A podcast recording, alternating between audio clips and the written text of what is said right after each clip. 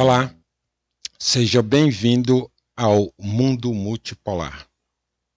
Hoje nós vamos destacar uma matéria do Asian Times, uh, escrita por Scott Foster, um artigo muito bom e muito esclarecedor sobre a expansão da China pelo Oriente Médio.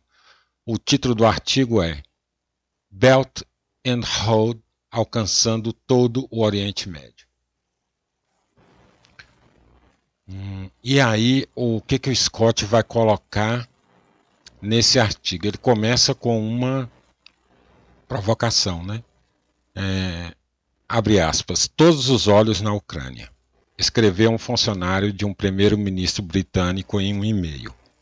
Isso é compreensivo, mas não excluindo todo o resto. Em particular, a Europa deveria reservar alguns minutos para considerar a expansão da iniciativa do Cinturão e Rota da China nas margens leste e sul do Mediterrâneo. Aí que, que ele passa a fazer? Toda uma descrição dos investimentos chineses. Né? Começa pela Síria, que aderiu ao esquema do Cinturão e Rota é, em 12 de janeiro, né, com a assinatura de um memorando de entendimento nesse sentido em Damasco o cinturão em rota é, agora está conectado do Irã, através do Iraque, até o Mediterrâneo Oriental. O Egito tem uma parceria estratégica abrangente com a China. Aderiu ao cinturão e rota em 2016. Isso foi anterior ao estabelecimento da Zona de Cooperação Econômica e Comercial China-Egito Teda Suez em 2008. Mais recentemente, as empresas chinesas têm participado do financiamento e construção da nova capital administrativa do Egito, a leste do Cairo. Aí vem é, também participação em instalações industriais perto de Suez, construção de ferrovia, construção de um posto de contêineres é, na costa do Mediterrâneo com o objetivo de transformar o Egito em um centro de fabricação e distribuição que atenda ao Oriente Médio, Norte da África e Europa. Né? Lembrando que a China também é o maior usuário do canal de Suez. Uh, os projetos de infraestrutura chineses na Líbia, que datam de 2011, foram interrompidos pelo conflito militar, né? aquele conflito miserento na, na Líbia mas a China continua trabalhando para um acordo político que permita sua retomada. Os interesses da China na Líbia estão concentrados no petróleo e nas instalações portuárias. A Líbia ingressou no cinturão e rota em 2018. A Tunísia também aderiu em 2018 e assinou um acordo de cooperação econômica e técnica com a China em 2021. A China auxiliou na construção de instalações esportivas, culturais, acadêmicas e médicas, além de um canal na Tunísia.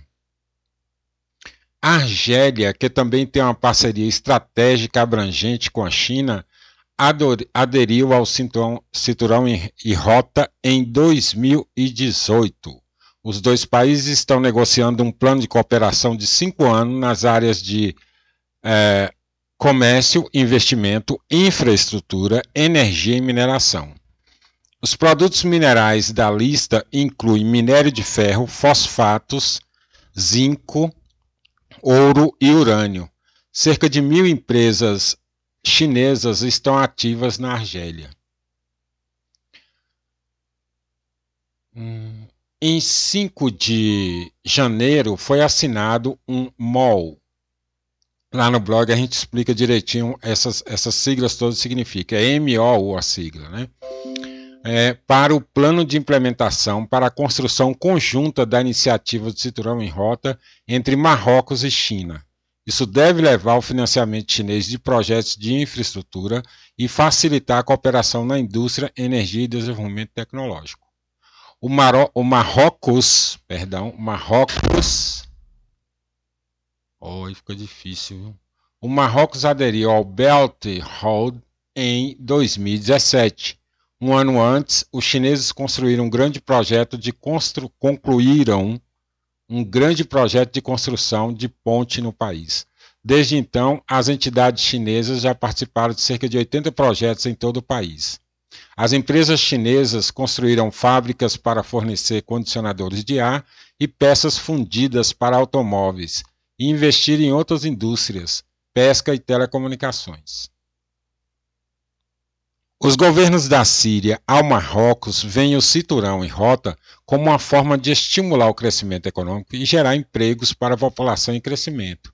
Os rivais da China veem isso como uma ameaça estratégica. E aí ele passa a citar vários think tanks né, nos, nos Estados Unidos e mesmo Japão, Europa, ali chamando atenção para a, a, o crescimento da, da influência da China na região. Né?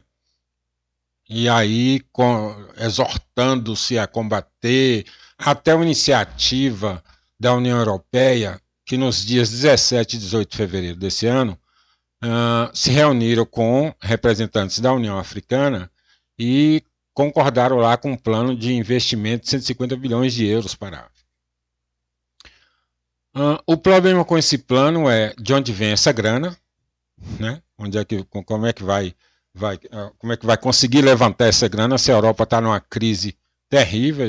A, a, Europa, com essa operação militar russa na Ucrânia, está metida numa encrenca muito grande, porque está perdendo é, a sua industrialização, enfim, a coisa não está boa lá não. Tem uma crise energética muito grande, o custo de vida aumentou muito, a inflação está galopante em toda a zona do euro, então eles estão passando por muitas dificuldades, o que na prática inviabiliza a, a, as intenções deles em relação à África, pelo menos no momento né, a saber o que vai acontecer no futuro.